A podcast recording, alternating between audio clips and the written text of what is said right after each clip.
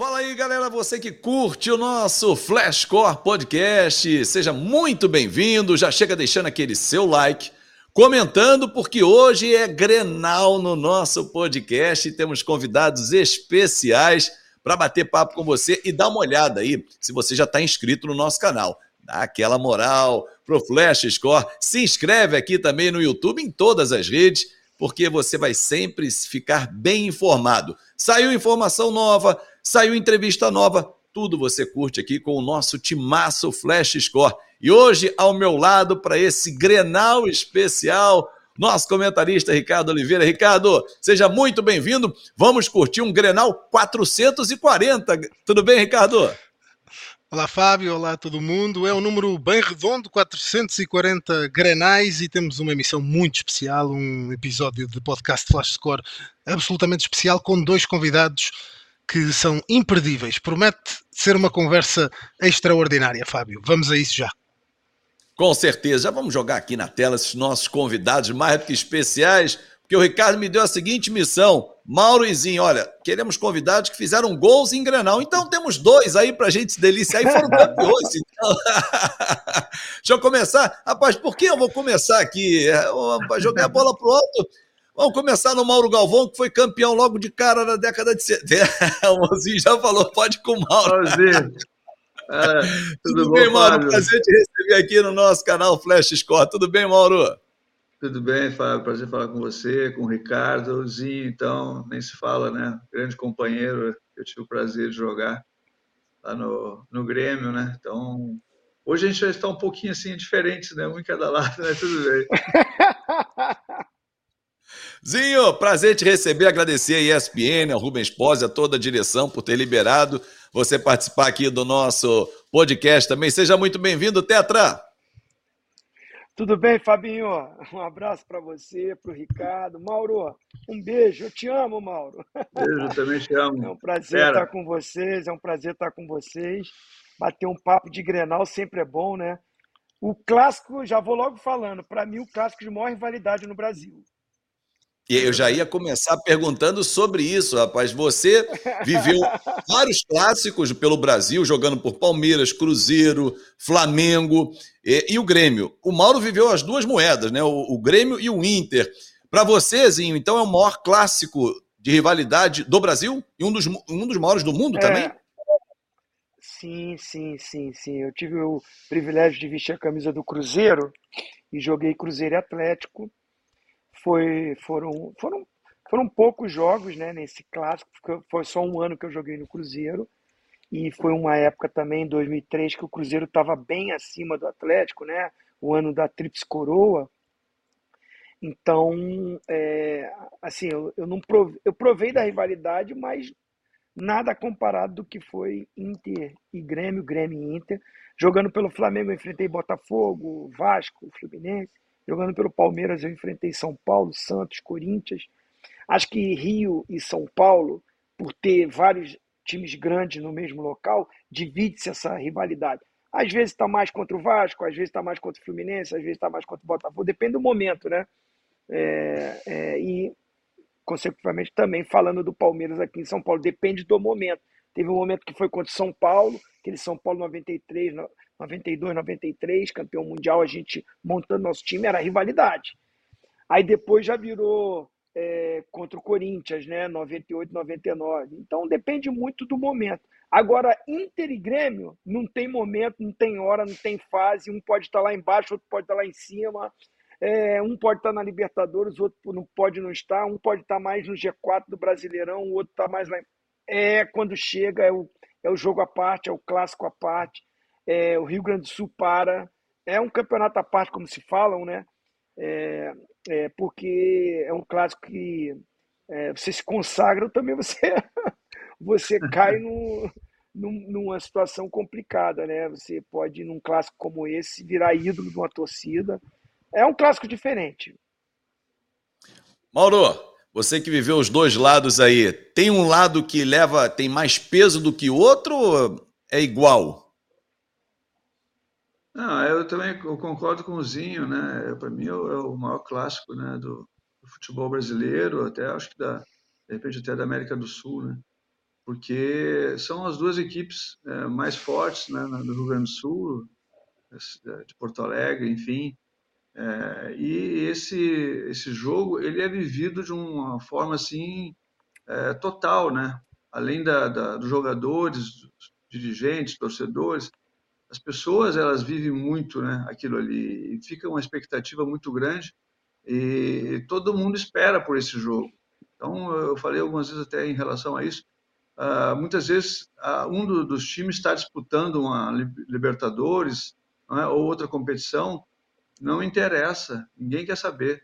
Ninguém quer saber se tem Libertadores na, na quarta-feira, uh, isso aí fica em segundo plano.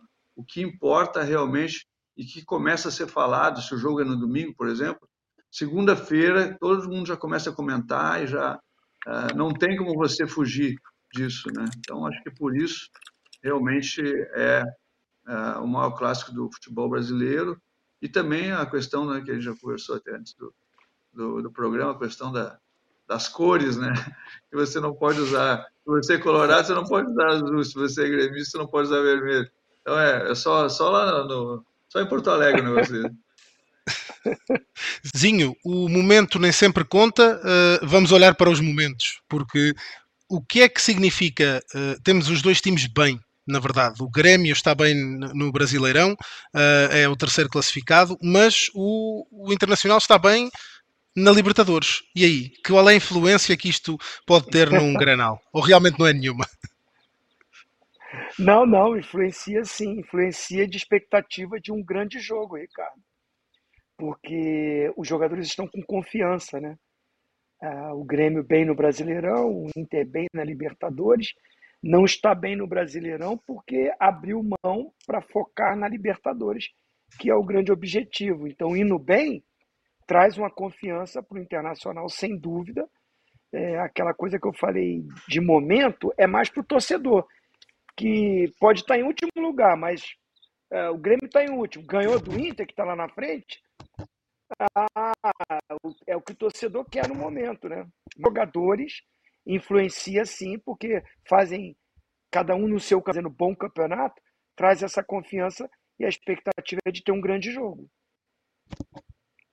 Mauro, qual é a sua leitura desse momento dos times? Como é que pode ajudar um, um, eventual deslize do Internacional na Libertadores? Pode condicionar muito o time ou você acredita que não?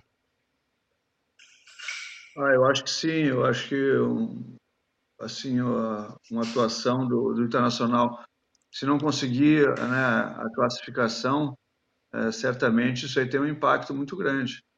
Então, é, a gente sabe que a questão da, da motivação, a questão psicológica, ela, ela, é muito importante. E a gente tem também aí um, um histórico, vamos dizer assim, né, que o Grêmio tem conseguido é, assim uma vantagem maior né, nos últimos clássicos, né? Então isso aí é claro que dá para a equipe do Grêmio, vamos dizer assim, uma confiança maior. Mas é, é um jogo que, como foi falado, é, o nível está tá bem alto, os dois times vivem um bom momento, é? o Grêmio bem na, no Campeonato Brasileiro e tem a possibilidade agora só de focar no Campeonato Brasileiro, e o Internacional não é, é buscando o, o, a Libertadores, chegar né, a, a uma final. Então, acho que está tá bem nivelado. Deve ser um grande jogo. Né? É claro que ninguém quer perder, como sempre. Agora, até em cima disso que o Mauro está falando, Zinho, Ricardo, nós temos uma arte aqui com os últimos jogos, né? Como lembrou o, o, o Mauro, o Grêmio levando vantagem nos últimos cinco jogos, por exemplo, são três vitórias. É, sendo a última, é, aí tem um jogo, inclusive, no Beira Rio, 3 a 0 Ozinho, eh, não é fácil vencer na casa do adversário, seja para o Inter ou seja para o Grêmio. Mas imagino que quando, no caso, vai ser o jogo Grenal, vai ser na casa do, do Inter, no Beira Rio. Quando o Grêmio vence, aí a torcida zoa mais o adversário, não, Ozinho? ah, com certeza, né? Com certeza. Tem essa vantagem para o Inter, queira ou não queira, por mais que a gente viu aí na, na arte, né, que é, o Grêmio venceu no Beira Rio, mas é, jogar em casa é uma vantagem. Apesar que no Sul torcida é, é dividida, né? É misturado, né? Não tem, não tem essa coisa de torcida única, né? Se não me engano. É, então, mas a tendência é ter mais torcedores do Inter. Eu concordo com o Mauro, vai condicionar muito o que vai acontecer no meio de semana, classificação ou não de Libertadores, até para esse torcedor, né? Se o torcedor está classificado para a final da Libertadores, está cheio de moral, está cheio de confiança. Não está classificado, volta para a realidade do Brasileirão, então fica uma pressão maior de ganhar o jogo. Não, a pressão já tem uma pressão de ganhar, mas se não classificar na Libertadores, aumenta essa responsabilidade, essa pressão. E aí o fator casa, ele, ele também vai ser assim: ah, ganhou, classificou para a final, é só festa no Beira Rio. Ah, não ganhou, não está na final, é, com certeza há uma pressão, uma impaciência maior da arquibancada. Agora, é, a estatística aí mostra que não tem empate também, né? Nos últimos cinco jogos. É três vitórias para um lado, duas para o outro. Né? Tá, tá, tá vendo aí, né? Então, é, os times os times entram com uma disposição diferente, é, é um clássico diferente. É, dependendo do que aconteça no meio de semana para o Inter, vai ser vai ser aquela guerra, aquele. A gente espera que seja aquela guerra que a gente fala guerra assim, parece que é briga, né? Mas é, que os jogadores, né, procurem jogar bola, futebol, que os dois times são bons, são bons jogadores que têm os dois times. Então, às vezes extrapola, né? Os caras esquecem de jogar e vai muito para rivalidade, para briga e acaba sendo aquele espetáculo que não vira espetáculo, né? A gente já viu alguns últimos clássicos aí com brigas, com cartões, com expulsões. A gente espera que seja, seja decidido com, com qualidade, com jogo, e tem tudo para ser assim. Parece que está proibido empatar, não é? Nos últimos cinco jogos não, não, não, está permitido empatar. Mauro, você jogou nos dois. Uh, o fator casa, uh, ser o mandante, pesa muito ou o clássico é clássico e não importa onde é jogado? Não, eu acho que tem uma ligeira vantagem, né? Quem joga em casa, né? A motivação, a torcida é sempre maior, é claro. Na maioria das vezes é, é assim que funciona. Então você tem sim uma, uma pequena vantagem, mas a gente sabe que no campo uh, existe a disputa, existe né, a qualidade dos jogadores. Então acho que vai ser assim. A gente sempre costuma falar que é decidido assim em, em alguns lances, né? Uma bola parada, né, um descuido de alguém, não é? é? é? o detalhe, porque é difícil que uma equipe jogue muito melhor do que a outra, né? Quando tem um clássico desse nível, né? quase sempre você tem um equilíbrio maior. É um clássico muito disputado e o pessoal fala que, é, que o clássico não é, é mais uma luta do que provavelmente um jogo, né? E é verdade, né? Em termos isso, né? Porque é, você não pode entrar num jogo como esse uh, com assim sem ter aquela aquela vontade, aquela garra, né? Isso é, é, é o principal para jogar um clássico, é, é, entrar com tudo e tentar é, buscar a vitória. Então acho que é, talvez seja uma das vezes assim, mais difíceis né, de dar um prognóstico para um jogo como esse, porque os dois times estão jogando bem, né? Então, é, com certeza, eu diria que seria um, um empate. Né? Olha, você que chegou agora, chega deixando o seu like aqui no nosso Flash Score Podcast. Já comenta aí o que, que você acha que vai ser esse Grenal número 440. Compartilha esse nosso conteúdo e, claro, se inscreve se é novo aqui no nosso podcast também, no nosso canal Flash Score. Agora eu quero saber o seguinte, Ricardo e amigos, porque temos dois especialistas aqui em Grenais. Eu vou começar pelo Tetra campeãozinho é, é, história, os bastidores, né? Aquela semana, teve algum Grenal que você estava preocupado, você não estava 100%, Zinho, foi para o jogo e superou. Um bastidor de um Grenal que você tenha vivido que você não esquece, Zinho. Ah, eu acho que assim, semifinal do Gauchão, né? De 2001 foi, foi sensacional, né? É, porque a gente, eu faço gol, né, homenagem até a minha sobrinha. É, o Tinga fez uma partidaça aquele Grenal, se não me engano ele fez dois gols, foi, foi 4 a 2 né? Exatamente. É, eu joguei, é, eu joguei, eu joguei 13 grenais, se não me engano, nos três anos que eu fiquei no Grêmio, juntando aí gaúcho, brasileirão, as competições todas. E eu tive o privilégio de não ter perdido nenhum grenal. Mas não dá para. E, e, o nosso time era melhor nesses três anos, o nosso time foi melhor do que o do Inter, jogador por jogador, né? O Mauro estava lá também comigo. É, sem, sem demagogia, assim, é, assim a gente está falando é, a visão de, de, de ex-jogador e de quem está no meio da bola. Se você pegar jogador por jogador, o nosso elenco, a gente tinha elenco.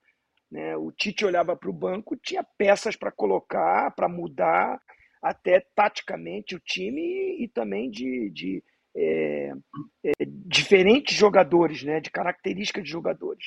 Então era um time melhor. É, mas mesmo assim os jogos eram equilibrados, eram, eram jogos disputadíssimos, acirrados, né? E assim a concentração da semana é diferente. A gente realmente passa uma semana muito mais. Eu, eu aprendi a jogar e a viver essa rivalidade. O Mauro falou aí, né? É, de cor, né? quando eu cheguei no Grêmio assinando o contrato, a primeira coisa que o cara falou não foi nem de quanto que ia ganhar, não ia ganhar. Antes de assinar o contrato, ó, não tenha carro vermelho, não usa blusa vermelha, não, não nada, nada, nada que lembre o vermelho. Então eu falei, caramba, que isso? E outra coisa, é. fala para sua família também, tá? É para sua esposa, para seu pai, para seus filhos, não é só você. Porque você pode estar com a sua esposa ela toda de vermelho e ferrou. Então é, é uma rivalidade, cara, que existe mesmo e ela vai para dentro da sua casa. Né? O, o, o Papai Noel não era vermelho no, no Grêmio, é azul. É azul. Verdade. É, um, pat, um patrocinador que é do Rio Grande do Sul, se ele patrocinar o Grêmio, tem que patrocinar o Inter também. Então é uma rivalidade e a gente acaba vivendo isso e os clássicos eram assim. É, eu imagino hoje, né, com rede social, o cuidado ainda deve ser redobrado, né? Eu aviso aos familiares. Esse jogo que o Zinho lembrou foi do dia 1 de abril, não foi mentira, 4 a 2 é. Grêmio, Tinga duas vezes, Rodrigo Mendes e Zinho. Luiz Cláudio e Fábio Pinto fizeram para o Internacional no antigo Olímpico. Não é mais o estádio hoje do Grêmio, onde Zinho e Mauro Galvão brilharam. Ricardo, a bola está contigo. Mauro, o desafio é o mesmo, não é? Você que ainda por cima jogou dos dois lados, eh, não teve o privilégio do Zinho, parece que perdeu um jogo ou outro, aí parece que houve um granal que não, não terá sido tão bom para você, mas qual é a memória que tem? Uh, alguma história particular de algum clássico granal? Não, é assim, eu, eu acostumei né, a jogar o granal desde de garoto, né? Então, é uma coisa que eu tive que aprender né, a saber lidar com isso, porque eu, eu comecei na escolinha do Grêmio com 11 anos. E aí eu enfrentava o Inter. Né? Depois, com 15 anos, eu fui para o Internacional. Então, eu comecei a enfrentar o Grêmio também nas categorias de base. Então, eu acabei é, me dando bem com esse tipo de situação, entendendo como é que é, como é que funciona. Né? E como o Zinho falou, é uma coisa que você tem, também tem que ter um pouco assim de é, discernimento de entender que às vezes realmente teu time é superior. Né? Naquele momento ali o Grêmio era superior mesmo, né? mas mesmo assim os jogos são muito difíceis, os jogos são assim é, muito disputados. Então acho que é, eu acho que é essa assim a situação que, que fica é que mesmo você tendo um pouco de uh, vamos dizer vantagem em termos de, de elenco, né? os jogos são muito difíceis de você, você, é, você conquistar uma vitória, né? Então, eu tive, é lógico, é impossível, né? Eu joguei é, quantos? Joguei sete anos no, pelo, pelo Inter e pelo Grêmio joguei dois anos e meio, acho quase três. Então existe uma diferença, claro. Joguei mais granais, né? e é lógico que é, ganhei, perdi, como é, faz parte do futebol, mas assim, o importante né, é que você é, sempre saia com a cabeça assim, tranquila de que fez o melhor. Né? Com o Internacional eu conquistei quatro títulos gaúchos, né? um campeonato brasileiro invicto. Com o Grêmio eu disputei, é, ganhei um campeonato brasileiro, depois Copa do Brasil, duas Copas do Brasil, mais um estadual. Então foram assim é, títulos importantes, né, que marcaram a minha carreira. E para mim, que sou gaúcho, é, é muito bom, né, ter jogado tanto pelo Inter quanto pelo Grêmio. Zinho levantou o dedo aí, Zinho? É, o Zinho queria dizer aí qualquer coisa. É, Quer contar não, aí alguma? É, é. Não, é porque, assim, agora essa mania de você achar que porque a comentarista pode fazer pergunta, né? Aí eu não vou ter, eu queria fazer uma pergunta pro Mauro Galvão. Manda! Se me permitem. Agora? Não, não, porque, tá em casa. porque assim, eu, é, eu, eu não tive esse privilégio, né, do, do, do Mauro Galvão de, no mesmo estado, jogar em, nos, nos rivais. Né? Eu, eu, no Rio, só joguei no Flamengo. Eu em São Sim. Paulo só joguei no Palmeiras. Eu em Minas só joguei no Cruzeiro. E eu no Sul só joguei no Grêmio. E aí a curiosidade, porque o Mauro Galvão é um, é um, é um cara, ele é tão querido, ele é tão abençoado. É um craque, né? É um craque. Eu, eu acho que eu já Obrigado. sei a resposta dele. Mas assim, eu queria saber, porque, cara, é o clássico de maior rivalidade. É o clássico de maior rivalidade que eu acho, e até o Mauro também falou. Como é, é né, ele, ele ídolo no Inter, ídolo no Inter, campeão brasileiro, campeão de Copa do Brasil, campeão de tudo, pô, seleção brasileira, um monstro. Mas aí depois vai jogar no Grêmio. Mas ele falou que já viveu isso na base, de jogar na Verdade. base do, do Grêmio e jogar no Inter. Como é que a torcida né, recebeu você, como ela te tratou? Eu via lá com, eu, com você no Grêmio, você é ídolo, todo mundo te adorava. Mas eu não sei como é que foi assim, o momento da chegada, da troca, da ida. Como é que foi, Mauro? Assim, não é fácil. O momento, no, assim, é, quando eu cheguei no, no Grêmio, né, que você estava lá, fui muito bem recebido por vocês. Isso aí foi muito, muito bom, muito importante. Mas, assim, é, é, no começo a gente sente que as pessoas ficam assim um pouco uh, na dúvida, né? Pô, esse cara jogou no Inter uh, e agora vem para cá. Existe, né? é uma coisa assim meio que não, não é externada, assim, ela não é falada, é. mas tem aquele aquele olhar assim. Eu, eu me sentia assim que eu estava sendo vigiadozinho. caramba, eu vou ter que fazer alguma coisa aqui para poder acabar com essa, essa dúvida aí, né? Porque o Zinho sabe, a gente é profissional, a gente quer jogar, quer ganhar, é. Quer ganhar título, quer ganhar os jogos, enfim, quer deixar né, a nossa a marca ali no, no clube. E foi isso que aconteceu, né? Na primeira vez quando eu cheguei no Grêmio, porque eu tenho duas passagens pelo Grêmio, né? Em 96, que eu joguei até 97, depois com o Zinho em 2001. Então, foi a segunda passagem. Na primeira que que o pessoal estava assim, eu sentia que tinha um, um, olhar assim diferente, mas aí nós ganhamos o, o título, né, e da contra a Portuguesa e foi foi maravilhoso, aquilo foi realmente foi muito bom. A gente até estava conversando aqui, Zinho, antes de você chegar ao nosso programa, nos bastidores, eu dizia para o Ricardo, e você confirmou isso agora com outras palavras, falei, o, o Mauro tem licença para nos dois lados transitar, no Grêmio, do Internacional, uhum. sempre com muito carinho do torcedor. No Rio de Janeiro ele viveu também é. dois clubes rivais, Botafogo e Vasco.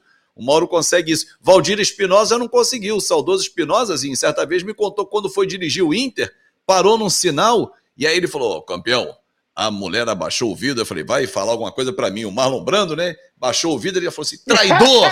Montou com o carro. Tem isso, né?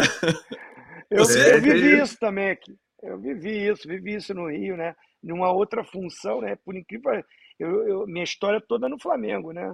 Eu cheguei Vasco. no Flamengo com 11 anos de idade, né? E, e, e agora, pós ser né, jogador, eu fui ser auxiliar no Vasco, né, Mauro? Do Jorginho Isso. no Vasco, tive, tive o privilégio, né? E, e a honra de ser convidado pelo Jorginho para trabalhar com ele. E o Vasco abriu as portas para a gente. Mas não foi fácil, cara. Eu não tive essa, essa, esse carinho aí que o Mauro, que o Mauro Galvão teve, eu não tive, não. No início, meu camarada, não foi fácil. O que eu ouvi, e olha, ainda tem uns idiotas que às vezes nas mídias sociais aí, quando eu posto alguma coisa do Flamengo, os caras, ah, mas você traiu a gente, foi, foi ser treinador no Vasco. Pô, não foi nem ser jogador. Não é fácil, não. O Vasco fez um gol contra o Flamengo. O Vasco fez um gol contra o Flamengo. Você vibrou. Falei, ah, não. Aquele gol levou a gente para a final do campeonato. Levou a gente para a final do campeonato. Nós fomos campeões carioca. Eu não tinha que vibrar, não. Tinha que ficar quietinho. Pedir desculpa, desculpa aí, né? Comissão É, técnica sofre. Eu Ricardo. queria desafiar-vos novamente. Você, o Zinho falou aí, vocês foram treinados pelo Tite.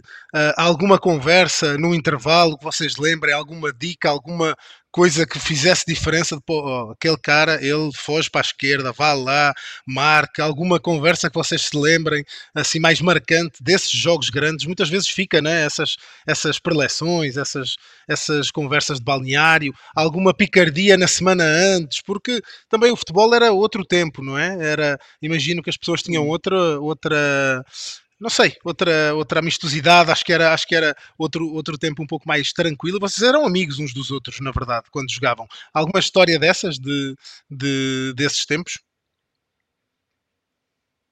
O Mauro já está a Ah, rir. quer Eu acho que o Mauro quer. Mauro? Vai. Não, é, é assim, é, com o Tite especificamente, Você é que sabe, mas falou, o Zinho falou no Tite, eu lembrei.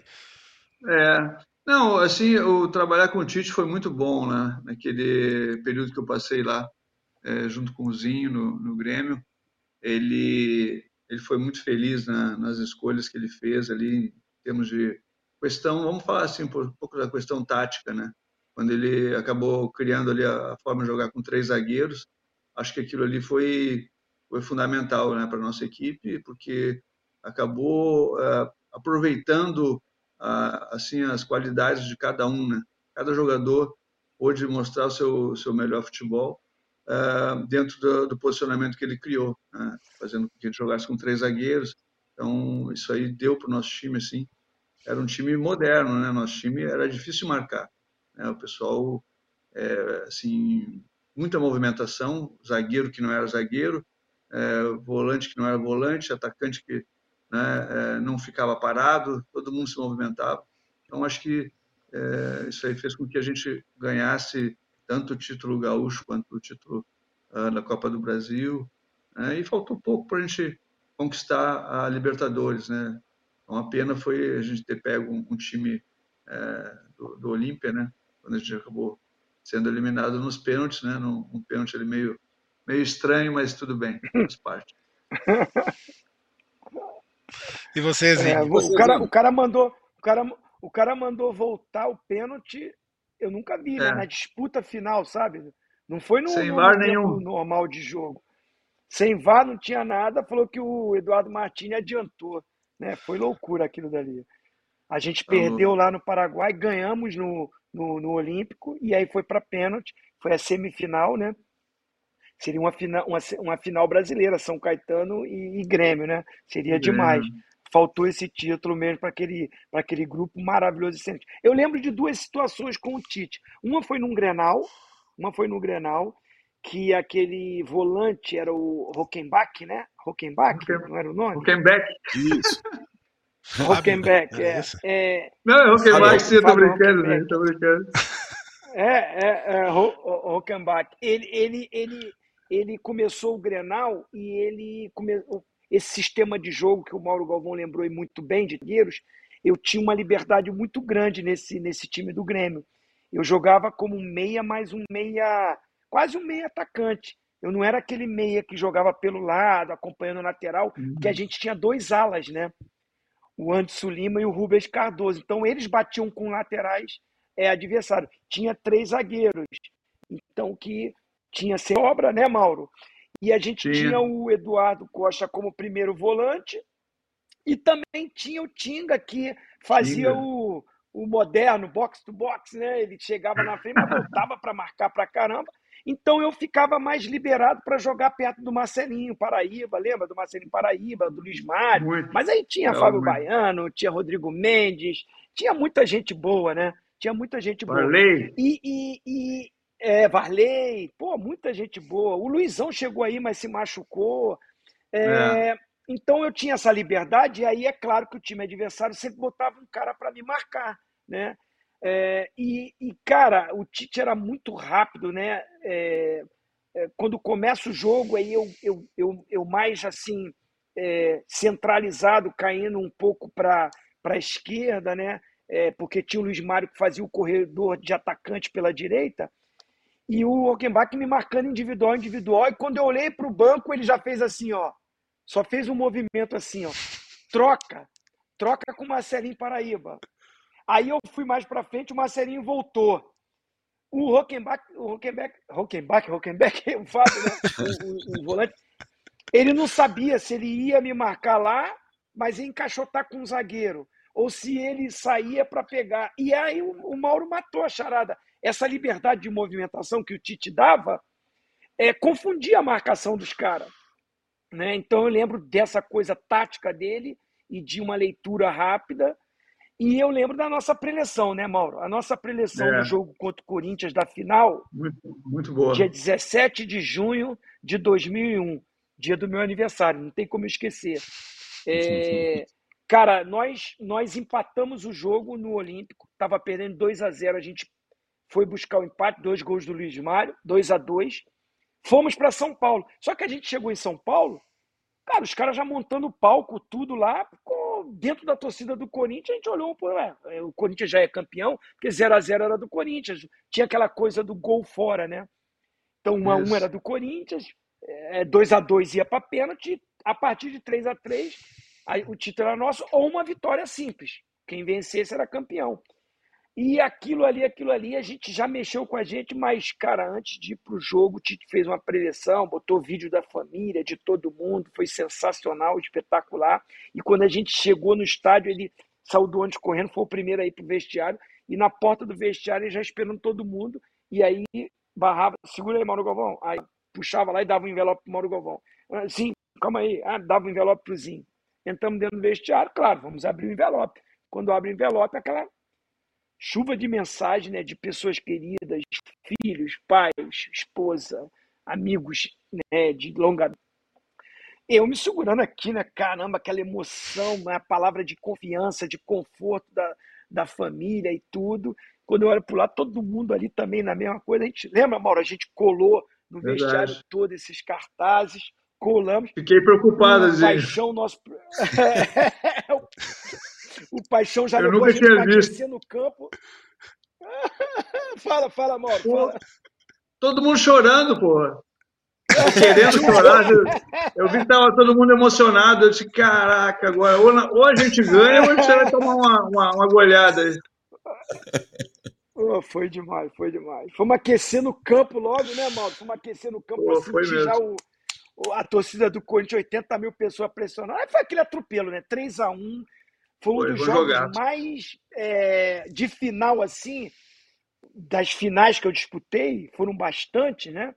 É, cara, um dos jogos, assim, de, um, de uma supremacia, de um jogo quase que perfeito de um time, aquele nosso Grêmio, Mauro. É verdade. A gente, a gente conseguiu envolver o Corinthians, né? Eles não conseguiam, é, não conseguiam marcar o nosso time, né? É, é. Ozinho, vamos voltar ao, ao, ao, jogo de agora, depois dessas extraordinárias histórias. Você na Copa de 94 ficou famoso por jogar com a 9, mas ser o 10 uh, eh, do time. Agora no Grêmio você encontra algum 9 que seja o 10 do Grêmio do Renato ou, ou não, há, não há esse jogador? Ah, eu acho que o Bitelo, qual era a camisa do Bitelo? não lembro qual era a camisa dele. Porque quem joga com a 9, quem joga com a 9 é o Soares, né? É o, o Bitelo já foi embora, o Bitelo já foi embora, mas era um cara que fazia ali né, essa, esse meio atacante, baita de um, de um, um jogo, fazia mais ou menos a função que eu fazia. Né? É claro que no time do Tite especificamente, eu era mais um meia atacante do que um meia tático. Né? Voltava, ajudava, marcava, mas eu tinha muito suporte, né? De dois volantes, de dois alas, de três zagueiros, espetaculares jogadores que me deixavam muito à vontade para me criar, para me chegar à frente. Não é à toa que é um dos times que eu, que eu mais fiz gols, né? É, é na minha carreira, é, não é, nem era artilheiro, mas, mas fiz muitos gols no Grêmio, né? É, É, então era, era, uma, era um estilo de jogo mais ou menos de início de carreira, né? Ou do Palmeiras 93, 94, que eu também era meia mais articulador. Né? É, é, no Palmeiras de 90, 98, 99, que eu era o meia que voltava e fechava o meio campo no 4-4-2. Né? É, no Flamengo também, né? com, com com os caras mais experientes ali, Zico, Andrade. Então eu e o Ailton eram os motorzinhos, né? Que a gente voltava para recompor meio campo, para marcar muito. E a seleção brasileira foi mais isso, 94. Eu era mais o meia tático do que o meia articulador. Eu nem era o 10, né? Eu era um, um 8, vamos dizer assim. 8. Eu era um 8, porque, porque a jogada do lado contrário, quando o lateral esquerdo do adversário subia, o Mazinho saía para bater no lateral e aí havia um encaixe, né? O Dunga encaixava atrás é, é, nessa, nesse balanço tático, né? No, no 4-4-2, né? mais ou menos assim. Vamos botar essa linha aqui dos quatro meias, né? Então o, Ma, o Mazinho, o Mazinho saía aqui, vinha Dunga, vinha Mauro Silva e eu encaixava quase como um, um volante do outro lado. Quando a bola girava, eu saía para bater no lateral, vinha o encaixe, porque a gente deixava Bebeto e Romário livre. Né? Eles vinham fazer uma sombra num primeiro volante e olhe lá. Mas era eles mais livres para o momento final, porque a gente tinha, o Parreiro e o Zagallo tinha a concepção e a certeza que 90 minutos, se a gente não levasse gol, nós não passaríamos em branco com essa dupla, dupla, né? Bebeto e Romário viviam o melhor momento e, não, e deu certo. Foi isso que aconteceu. Então, Tinha razão. É, é, foi uma doação foi uma, foi uma doação mais tática de posicionamento para um conjunto funcionar, né? Ô, Mauro, para a gente fechar esse papo aqui, e olha, convidar você deixar o seu like, comentar, compartilhar com a galera, com seus amigos, esse nosso conteúdo Flashcore Podcast. É, o Ricardo lembrou do Soares. É um atacante que o zagueiro não gosta de marcar porque ele não desiste da jogada, é aquele cara chato para marcar, Mauro? Olha, uh, Fábio, acho que além disso, é, é, é, o que ele representa, entendeu?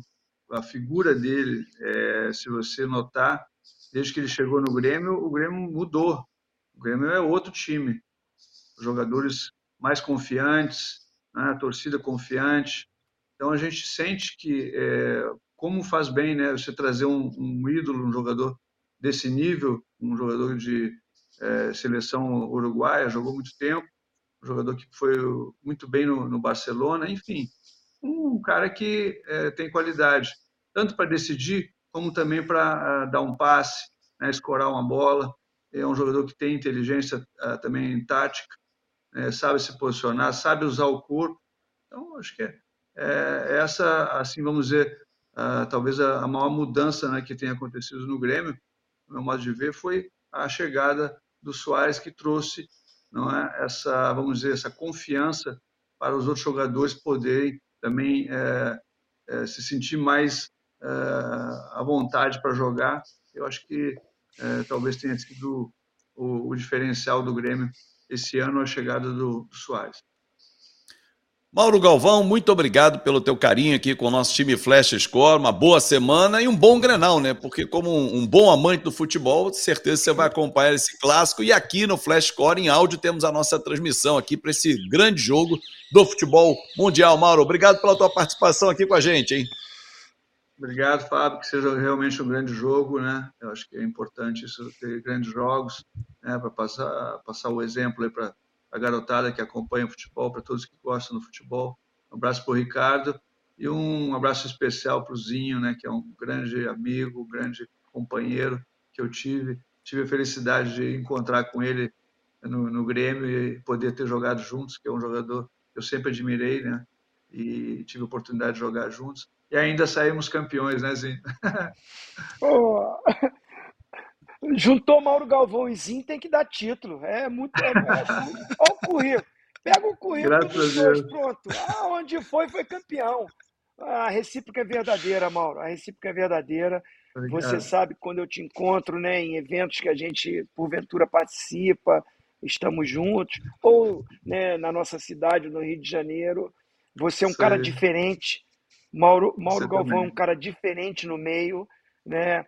Assim, eu, eu não posso falar isso é, assim, publicamente de, de, de, muita gente, porque a gente sabe que é um meio difícil, mas o Mauro Sim. Galvão é um exemplo de, de atleta, de profissional, de ser humano, de chefe de família.